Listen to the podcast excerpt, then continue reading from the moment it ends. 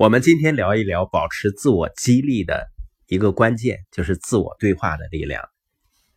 我们说很多人的行动呢，它受着自我情绪的影响很大，但是你的情绪呢，百分之九十五是取决于你日常跟自己说的话。一个人你大部分时间在想什么，你就会变成什么。也可以说呢，你大部分时间在对自己说什么，你就会变成什么。那你想想看，你经常对自己说什么呢？你发现好像我们人类大脑中默认设置的自动设定的自我对话就是消极的，可能跟童年的经历有关系吧。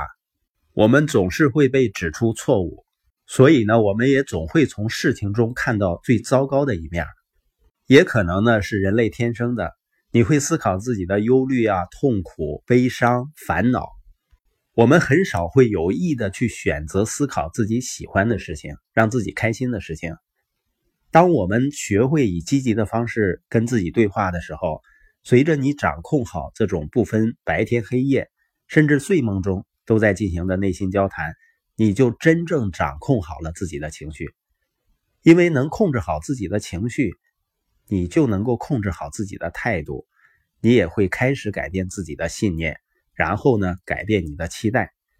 人们在成功路上实现财务自由路上最大的一个障碍，就是对失败的恐惧，对失去的恐惧。这一点呢，往往就在我不能这样的感觉中体现出来。人们因为害怕，所以呢就想我不能做这个事情。然后他的表达呢是我没有兴趣。当人们习惯于表达我不能，这就是习得性无力感。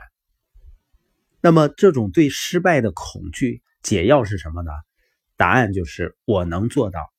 你要跟别人说你能做到，不要说我不能，然后呢就很生气、很沮丧。你应该说呢，我能，我可以做到，我可以做任何想要做的事情。那些认为自己不能、不行的父母呢，他给孩子的表达往往也是不行。他在把不行的信念呢编入孩子的大脑中。就像是在他们没注意时，坐在他们的大脑计算机旁。小时候，孩子们是很容易受影响的，他们没有能力阻隔来自父母信息的输入。在孩子们很容易受到影响的时候，父母重复对孩子说的任何话，都将成为孩子们性格中永恒的组成部分。而那些自信的、有成就的父母，他也会一遍遍的跟孩子输入：“你长大以后。”一定可以成就非凡的，可以出人头地的。如果父母是一遍一遍的跟孩子表达多么爱他们，以及他们多么出色，父母经常跟孩子一起玩，眼神交流，拥抱他们，跟他们一起散步，认为他们十分重要，并以这个态度来对待他们，那在孩子生命的前三年里，这些东西就被封存在他的潜意识中。从那以后呢？他们就在这个基础上开始自己的人生。当然了，即使我们曾经被输入过消极的信息，我们也还是可以改变的。